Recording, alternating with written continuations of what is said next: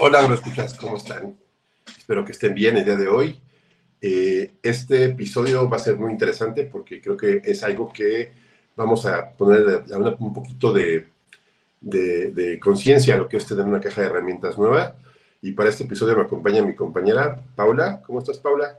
Hola, Tona, ¿cómo estás? Bienvenidos a todos los agronautas que nos, a todos los agroescuchas que nos acompañan en este momento. Y bueno, sí, definitivamente el hecho de poder ver que entre más herramientas tengas en tu cajita, pues vas a poder sacarle el mayor jugo a la información que trabajas y a los proyectos con los que estés eh, desarrollando. Así que sí, está genial. Pues sí, pues no se diga más, eh, vamos a estar con Diego Valenciano, vamos a hablar de lo que es el análisis de imágenes. Entonces, empecemos entonces. Dale. Esto es Agronauta, el podcast donde exploramos este universo llamado agricultura.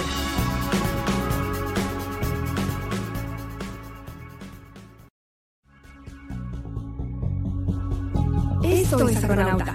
Y para este episodio, bueno, tenemos como nuestro invitado. Hola Diego, ¿cómo estás? Hola, buenas noches, ¿cómo están? Hola Diego. Bueno, Gracias por estar aquí. He de confesar que a Diego por LinkedIn eh, porque algunas cosas ya me, me apareció su contacto, eh, empecé a ver su contenido y me parece bien interesante lo que hace. Eh, y por lo mismo, pues eh, la oportunidad de, grabar este episodio con él. Ya había que Diego, pues bienvenido a Agronauta. Este, Diego es ingeniero agrónomo de, Guadalajara. Me llamó mucho la atención porque me, me su currículum, saber que él empezó también de la con su y de la parte constructiva estuvo haciendo inclusive tubería, como agrónomo. Los agrónomos sí saben un poco de, topografía. Estuvo instalando PEAD y todo esto, pero aprendió algo bien interesante, Diego. Eh, aprendió a utilizar lo que son las nuevas herramientas para la detección. Inclusive ahorita trae él un, un, emprendimiento bien interesante que se llama, que se llama Ficus Vidata y creo que podemos eh, pues, platicarnos. Diego, pues platícanos un poquito de qué es lo que haces qué, le puedes comentar a los, a los agroescuchas? Pues eh, a grandes rasgos lo que hago es detecciones con drones, trabajo con drones de diferentes formas, puedo hacer nubes de puntos, puedo hacer tratamientos de imágenes y específicamente de esto llevado al medio del agro, pues puedo hacer conteos, clasificaciones de tamaños, encontrar enfermedades y todo esto relacionarlo a, bases de datos para mejorar la gestión de, de las empresas agrícolas. Eh, bueno, algo que se diferencia de lo que estoy haciendo de las demás empresas es que trato de trabajar con cualquier tipo de dron. De hecho, yo empecé con un dron muy pequeño, un dron, un Mavic Air 2, y lo que busco también es como democratizar y, y empoderar al agrónomo con ese tipo de conocimientos que la mayoría de las personas que están haciendo tratamientos de imágenes o fotogrametría con drones aplicados a la agricultura no están muy dirigidos hacia los agrónomos. Entonces, además de hacer esta parte de los servicios, también doy capacitaciones. Tengo un curso virtual de digitalización agrícola en el cual aprendes desde cómo tomar datos con el dron, eh, la parte de fotogrametría, tratamiento de imágenes, nubes de puntos, y ahorita lo que estoy próximo por dar un segundo taller que es de detección de objetos.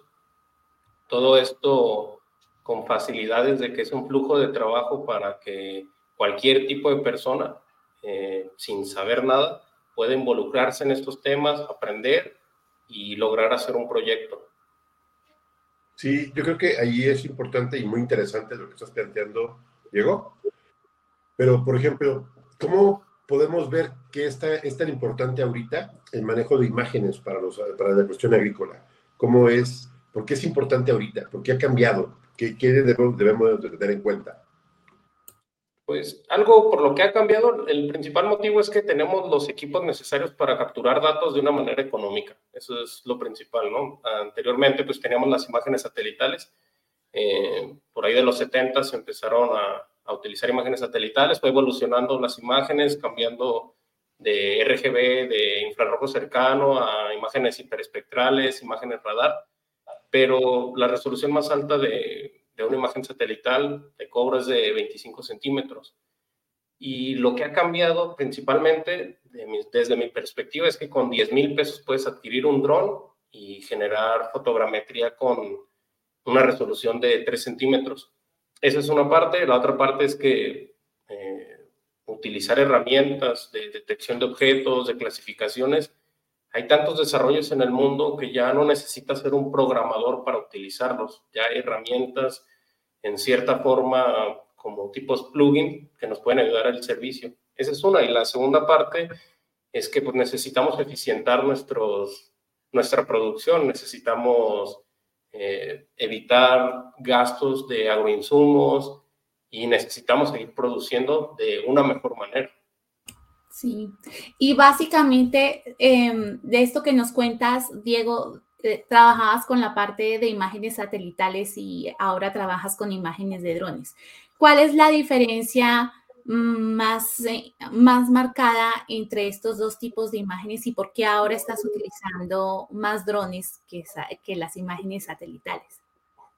Eh, la diferencia principal es la resolución. Con resolución me refiero al GCD, la resolución espacial, que es la cantidad de píxeles que puedes ver. Y esa es una, porque los drones, este, no, muchas veces las tomas con satélites incluyen las nubes, pero la principal es la resolución. Y la segunda, como lo mencionaba, que es más accesible poder comprar un dron. O sea, digo, los drones especializados aún siguen siendo algo costosos, pero se pueden acceder a otros tipos de drones. Entonces, uno es la que es accesible comprar un dron y la segunda es la resolución. Tienes mucho mayor resolución. Sí, yo, yo, yo respecto tengo un más chiste eh, sobre, sobre, los drones es importante. No está Héctor, pero estás tú. Soy yo, es, pero bueno, este, eh, un, agricultor tiene dos sueños para un dron, ¿no? El primero es comprarse un dron, y ya cuando la compra, su segundo sueño es vender un dron. Creo que es importante. Eh, yo he visto varios productores que tienen drones y a la mera hora cuando los ocupan, este, pues el potencial que tienen no, no, no, no le sacan y compran ya sabes, como todo buen agricultor no quiere comprarse la del mejor dron, invierte mucho dinero y el retorno de inversión no es tan bueno. Yo creo que en este caso, Diego, ¿tú qué opinas de los precios? Porque en este caso, yo creo que los agrónomos, la gente que se dedica a análisis de imágenes, pues es una rama algo especializada y no tan a la mano. ¿Qué opinas? Pues el, creo que el problema principal a veces de hacer una compra así es falta de, conocimiento y de conocer bien las herramientas antes de, o sea, puedes comprar un gran equipo, pero si no sabes tratar los datos, pues no, no te va a funcionar, no va a ser una buena inversión. Entonces es principal tener un buen conocimiento. Si quieres hacer una compra de un dron, pues inicia comprando un dron pequeño, un dron que no es especializado para fotogrametría y entiende los conceptos básicos para que después veas si es rentable para tu huerta sí te va a servir. O sea, si tú aprendes a utilizar las herramientas de una manera correcta, vas a sacarle provecho. Pero si lo estás viendo como un negocio, creo que ahí aún hay muchas personas que piensan que comprando el mejor dron del mercado ya tienen la solución, cuando no es así todavía. O sea, lo más importante es el tratamiento de los datos. Sí, fíjate que es uno de los comentarios que más hemos hecho en los episodios de, del podcast porque claramente el hecho de que tengas juguetes con que, con hacer mediciones y con que poder tener un montón de información, la otra tarea es entenderla y, e interpretarla, que me parece que es uno de los retos que todavía no hemos podido descifrar. Y desde ese punto de vista, Diego, ¿cómo, cómo conviertes tú esas imágenes que, que tomas pues, con el uso de los drones ¿Cómo haces para hacerlos útiles? Esas imágenes, ¿cómo las conviertes en, en cosas útiles para la parte agrícola, para quienes no están tan enterados de la parte súper técnica del asunto? Pues eh, la primera etapa es la etapa de la fotogrametría. Eh, los vuelos que se hacen son vuelos automatizados, se tiene que hacer un traslape entre las fotos. Con traslape me refiero a que las fotos se tienen que encimar en cierto porcentaje. Al hacer este proceso, nosotros, después de un proceso fotogramétrico, tenemos un producto que se llama ortofoto, en el cual podemos medir distancias y también podemos medir elevaciones. Así que además de obtener un producto en 2D, podemos obtener un producto en 3D. Entonces, desde ahí pues, podemos tener varias aplicaciones, cuáles son medir terrenos, medir este, las curvas de nivel de un terreno, podemos medir las alturas de los árboles.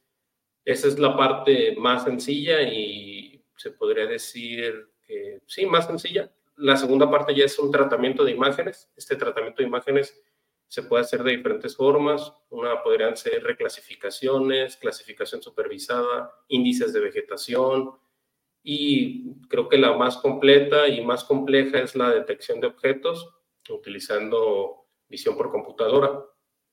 Eh, esta parte de lo que les menciono, de cómo, cómo hacer todos estos tratamientos, también depende mucho de las personas, porque de principio lo que las personas empezaron a entregar es compro un, un dron con una cámara multiespectral y te hago un índice de vegetación, el más famoso NDVI, y le entregas al agricultor una imagen que se ve tecnológica, se ve nueva, pero son manchas, ¿no?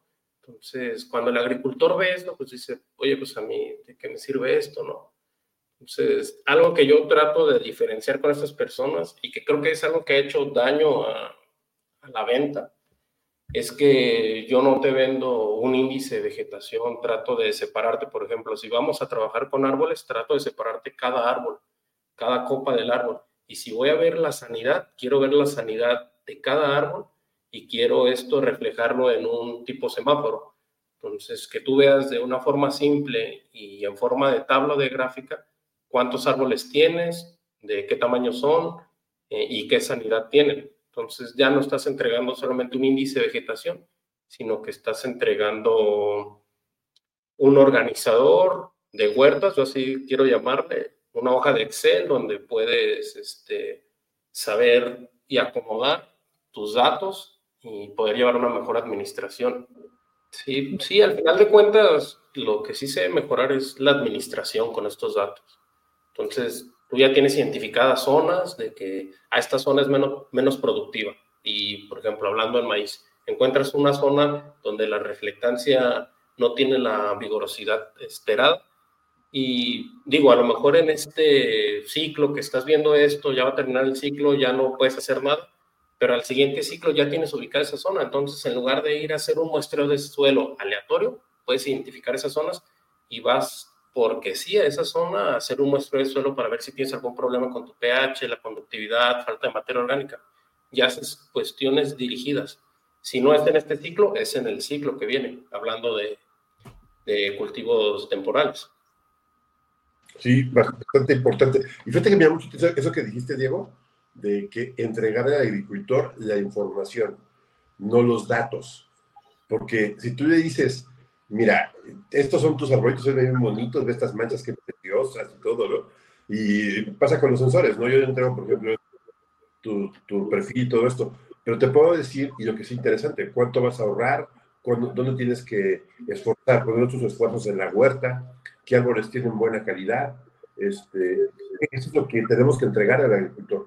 Y creo que eso es lo difícil a veces entenderle al, productor, que el productor entienda, ¿no? Y que los generadores de la información, que son los dueños de la tecnología, le exigen que le pueda servir para las ¿no? ¿Tú cómo has visto este, este eh, problema con, con tus proyectos?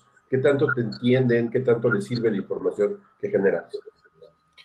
Pues eh, algo que he aprendido es que me tengo que adaptar a cada productor y a cada... No me gusta dar soluciones generales. La verdad es que me presento con un productor y trato de diseñarle una solución de acuerdo a su, a su tipo de cultivo, a su situación, desde el tipo de suelo, desde la orografía que tiene.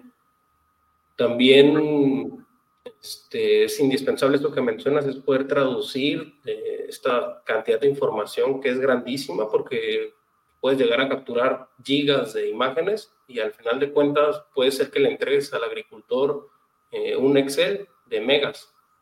Y, eso me pasó cuando trabajaba en la parte de, de la topografía, la construcción con los datos LIDAR, cuando empecé a trabajar con este tipo de sensores eh, yo capturaba millones de puntos, millones. Y la primera vez que vi esto, dije, wow, está súper genial, ¿no? Puedes hacer una maqueta tridimensional en pocos minutos, tienes demasiada información. Pero la primera vez que quise hacer una entrega, ni siquiera la computadora que tenían las personas que, que querían el trabajo podía abrir el documento. Entonces, algo muy importante de ahí es la transformación de los datos. Ok, yo voy a utilizar herramientas que capturen muchos datos de una forma masiva, pero esos datos hay que transformarlos posiblemente a TXT, a, a datos básicos, a líneas, a polígonos, a, a decir, este, tienes cinco árboles malos, tienes diez árboles buenos, o sea, cosas muy sencillas. Entonces, algo importante es la tenemos la capacidad ahorita de capturar datos masivamente, pero debemos tener la capacidad de interpretar y transformar esos datos masivos a información sencilla y valiosa. Y en este caso, Diego, ¿cómo, cómo, cómo utilizas, por ejemplo, esas imágenes? ¿Cómo haces para clasificarlas o cuáles son las características que tienes para, para clasificar todo ese mundo de información que puedes tomar? Pues mm, podemos capturar datos de dos formas. Podemos capturar datos con RGB, que es una cámara normal, eh, y la otra, que es la más avanzada y cual podemos capturar mayor cantidad de datos, es una cámara multiespectral con la cual podemos ver este, la sanidad de las plantas. Ya que tenemos, dependiendo del proyecto, la cámara que tengamos, lo que hago es algo que se llama matemáticas de bandas, que es algo muy sencillo, es división, multiplicación, suma y resta entre las diferentes bandas que tengamos, que puede ser rojo, verde, azul o el infrarrojo cercano. Y a partir de estas matemáticas de bandas ya existen varios índices de vegetación que nos describen de alguna forma las plantas, algunos otros pues hay que también como tener un poco de, no sé, pericia o inventar algunas cosas de tratar de descubrir nuevas reflectancias.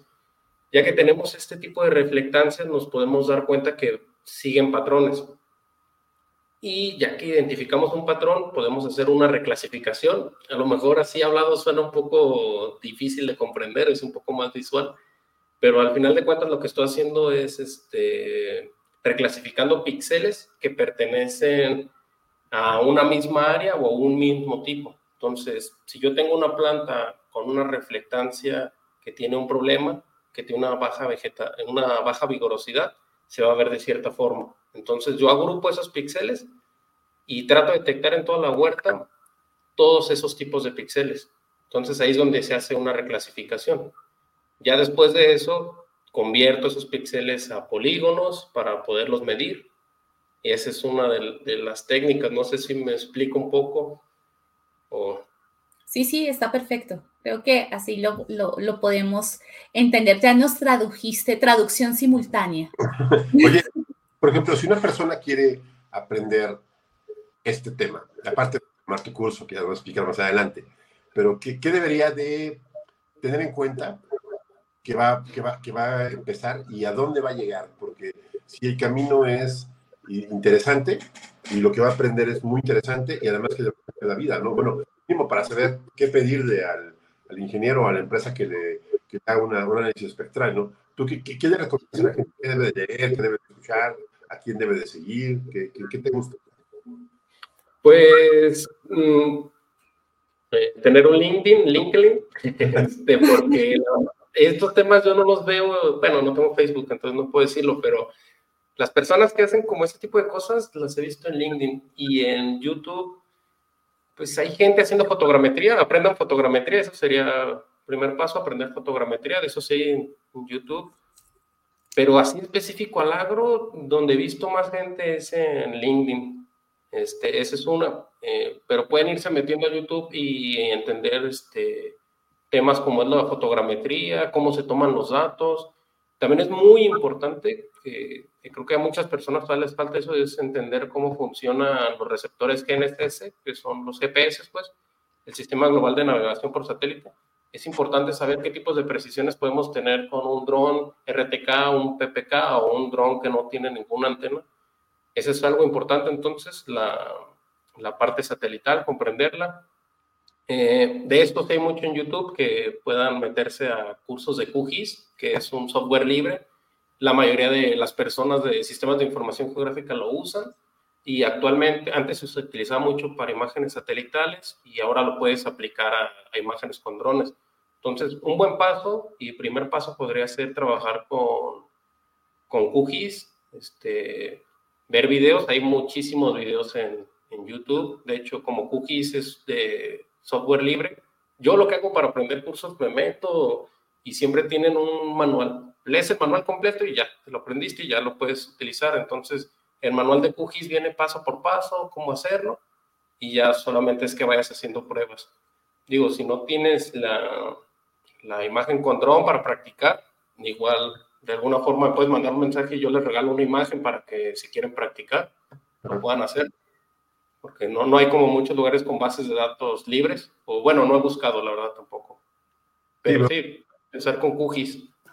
QGIS este, es, bastante sencillo en ciertos, aspectos, yo lo, yo lo, he manejado, me parece interesante, pero también es importante es saber que estás entrando en un mundo nuevo, ¿no? De aprender a medir, a, a, a tomar datos, a, a, analizar imágenes.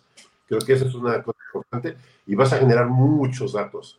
Y el poder manejar todos estos datos y poder analizarlos, creo que eso también es una parte importante, ¿no? Hablamos algo de machine learning, de pues lo que sería ya aprendizaje especializado. Además, en un episodio platicamos eso con, con, este, con Miguel Ángel Allende de Holanda, que se dedicaba a eso, y esto genera un mundo muy grande, genera un crecimiento muy grande, de, por ejemplo, el conteo de agave, el conteo de qué tamaño tiene, eh, cómo está, cuándo hay que cortar, cómo va a cortar. Y ya y a más grandes rasgos, por ejemplo, ya he conocido dos, tres empresas, una que platicamos con ellos, Pau, ¿te acuerdas? Panoramio, que se dedican a análisis para bancos, para poder este, obtener créditos.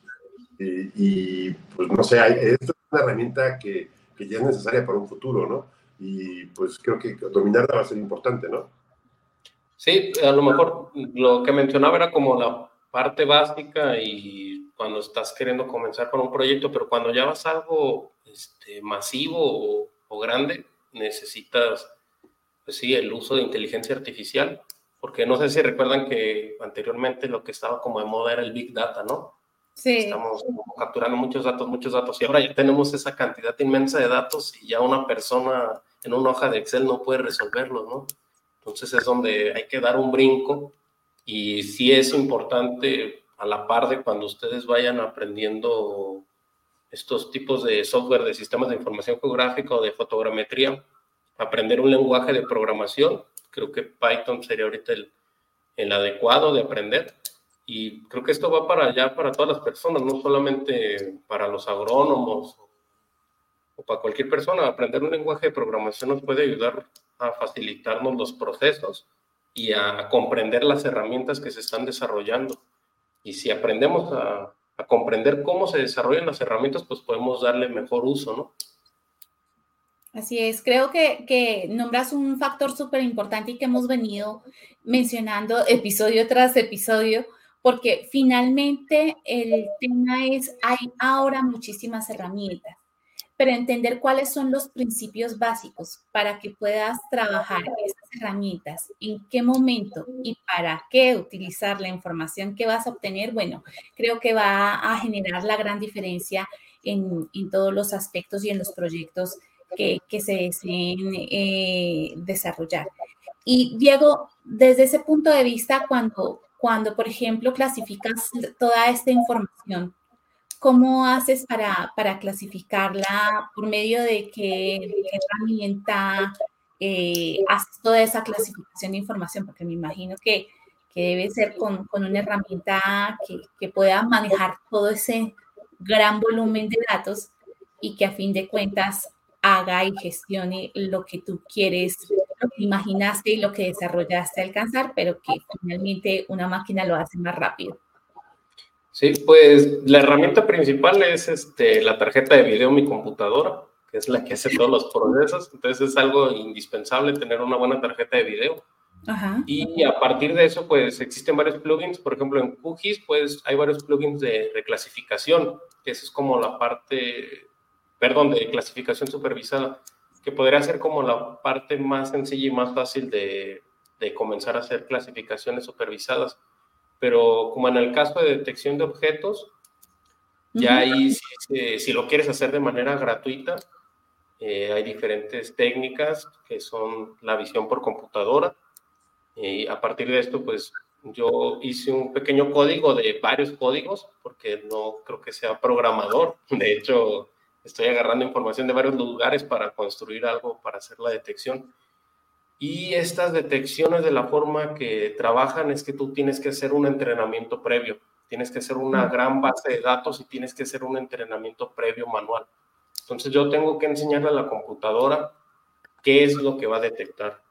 Entonces es la parte principal antes del entrenamiento, hacer una base de datos y etiquetar los datos. Estos datos es muy, muy importante tener una base de datos que, que cumpla pues la mayoría de los aspectos de lo que tú quieres buscar. O sea, tienes que darte cuenta que, por ejemplo, si estás buscando detectar árboles, a lo mejor un día vas a volar el dron y vas a tener un poco más de nubosidad y la reflectancia del árbol va a ser diferente.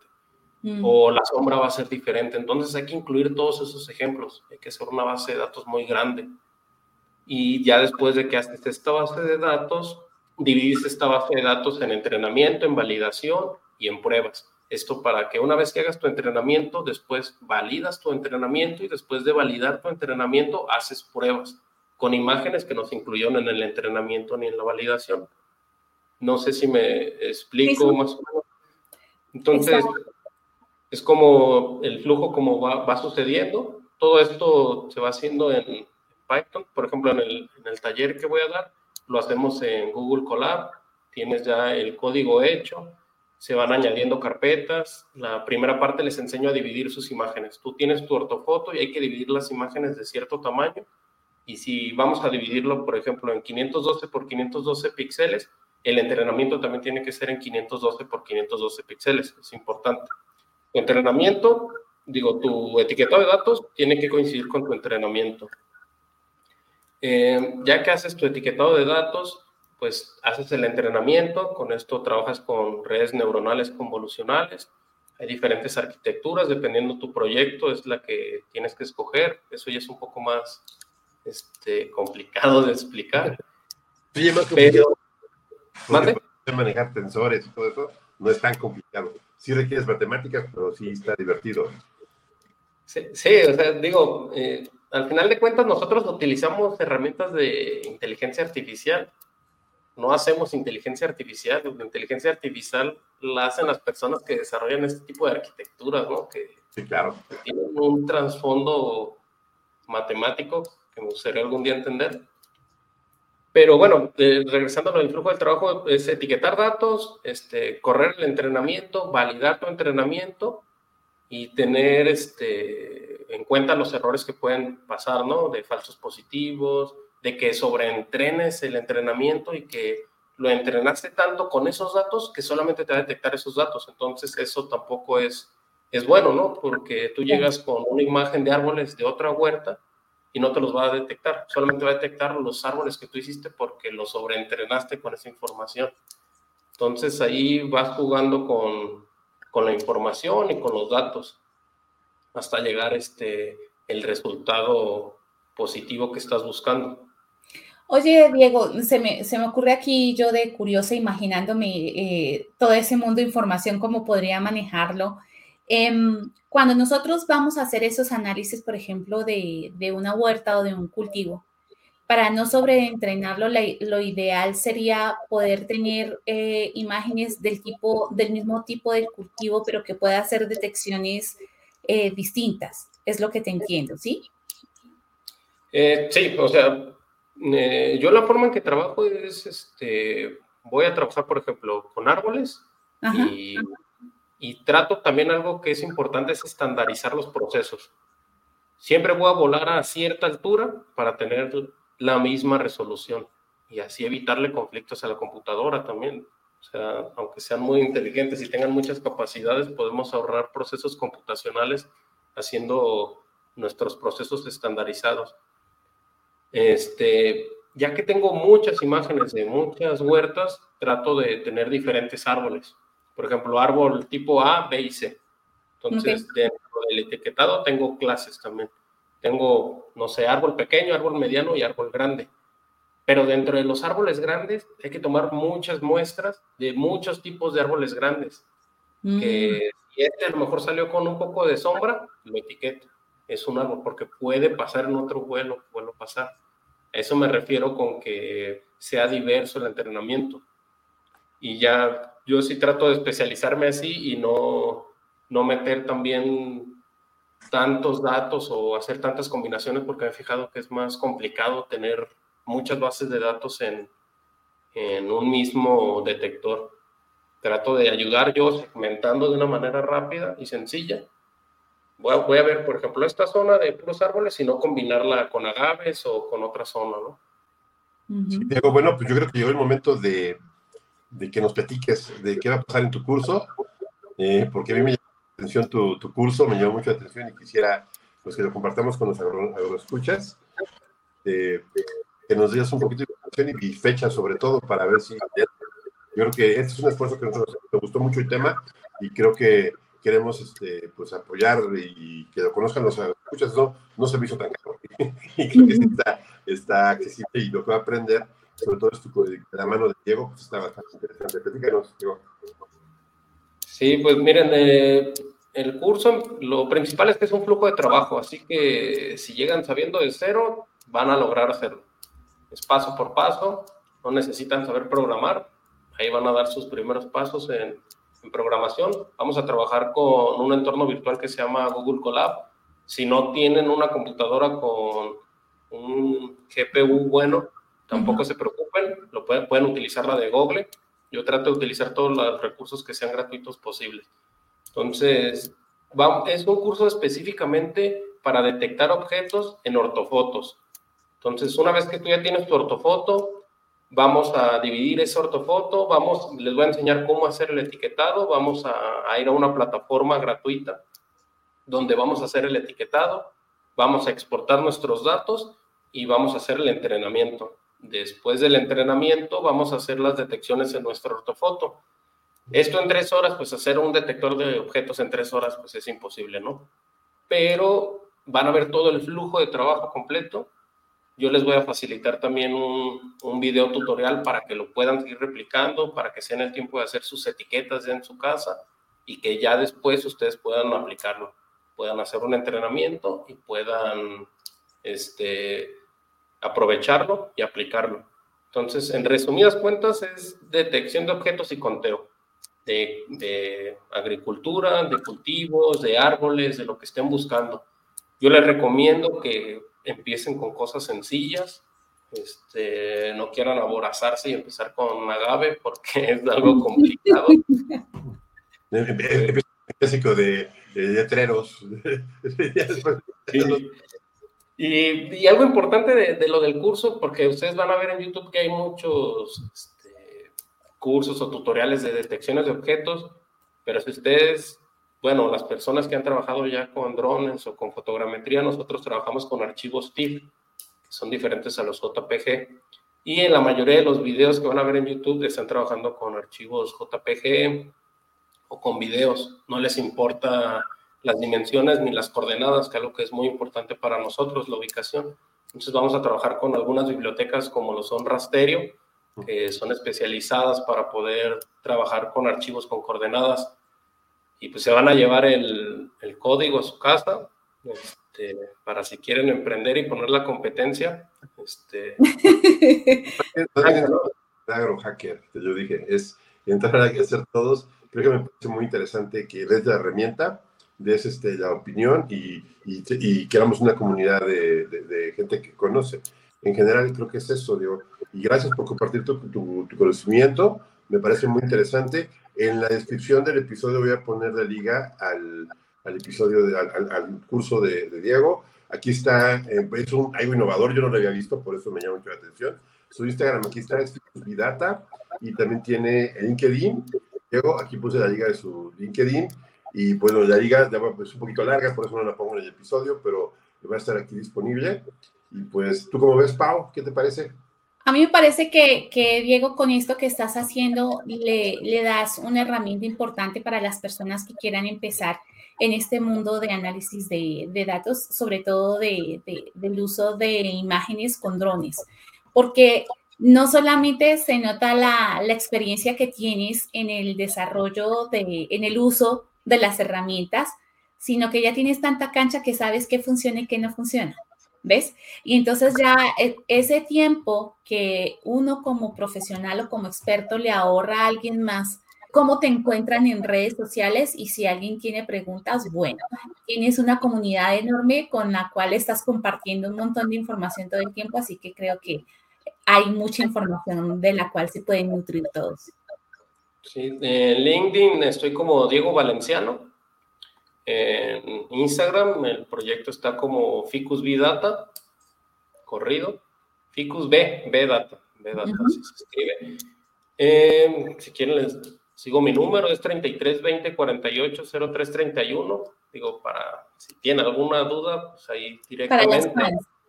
Y lo del curso me faltó decir, las fechas es Así. Ah, el siguiente jueves, viernes y sábado. Ya es la siguiente semana digo, lo voy a volver a repetir, yo creo, hace 15 días lo hice, pero como tuve una buena respuesta, eh, decidí volverlo a hacer. No lo había promocionado aquí en, en Instagram, la mayoría de las personas fueron de España y Sudamérica, solo un mexicano, entonces espero que hoy existan más. Más, interesados.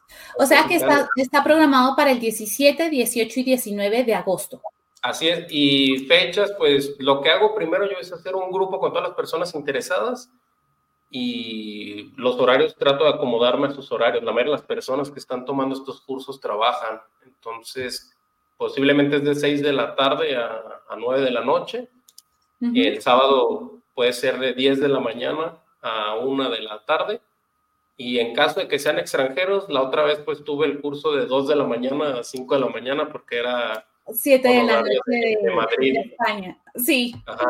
Sí, algunas personas se conectaron de Viena, entonces tuve que madrugar. Pero igual, o sea, si están interesados, mándenme un mensaje. Me había quedado con Donatiu de, de hacer un descuento aquí, tres personas.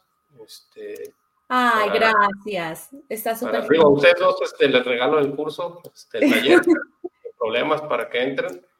Gracias. Eh, bueno, algo que me parece como importante decir es que yo sí quiero que los agrónomos se capaciten en este tema, ¿no? Creo que las universidades nos están quedando a deber en este tema y para mí es importante tener esta competencia, ¿no? Entre más personas se capaciten y más personas tengan más ideas, vamos a generar mejores ideas. Entonces, lo que no se me ocurre a mí se le puede ocurrir a otra persona y después se la puedo copiar.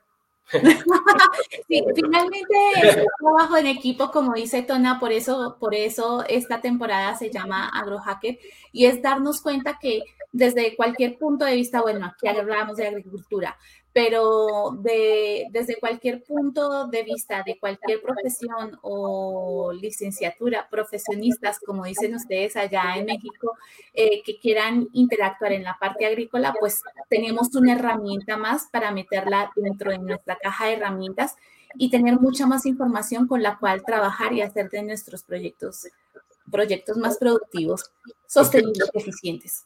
Sí, y entonces, Diego, esos tres personas les vamos a dar un descuento de cuánto? Del 50%, ¿está bien? Que nos dejen un mensaje, por favor, en las redes sociales de, Agronauta en Instagram, por favor, y que le den like a la publicación que voy a hacer sobre el curso y, este, ya lo, los pondré disponible para que ustedes lo, para que Diego lo sepa y este, ya sabes ese 50% de descuento, Diego, pues muchas gracias por tu esfuerzo. ¿Te parece bien cerrando, Pau. Y, este, y pues muchas gracias, Diego, por tu, por tu, tiempo, por, por mencionar esta, esta, cuestión importante, por dar paso para los agrohackers del futuro en el manejo de esta tecnología. Gracias por estar ahí con nosotros. No se olviden darnos estrellas. Sí. Eh, estrellas, este, episodio. No olviden entrar a, nuestra página web, que es yo. Ahí vamos a también las ligas de este, de este curso. Eh, y pues eh, no se olviden estamos en este, en, Facebook, en Instagram, en Twitter, que ahora se llama X, pero bueno, eh, y no se olviden de, volver a escuchar. Estamos un poquito ausentes por temas de mudanza, pero temas ya más este, especializados para la siguiente parte. Y pues, Diego, muchísimas gracias por haber estado con nosotros. Este, gracias a ustedes, gracias por la oportunidad de venir a, a dictar mi propaganda para militantes del futuro. Y dale. era muy izquierdista, pero les agradezco mucho. verdad, les agradezco mucho la oportunidad. Pues muchas gracias, Diego. Y este. Eh, déjennos mensajitos en nuestras redes sociales, tanto en las de Tona o en las mías o en las de Agronauta. Incluso ahí está Diego para que nos comparta más información. Así que nos vemos a la siguiente Agronautas. Ya lo escuchas. Dos. Bye.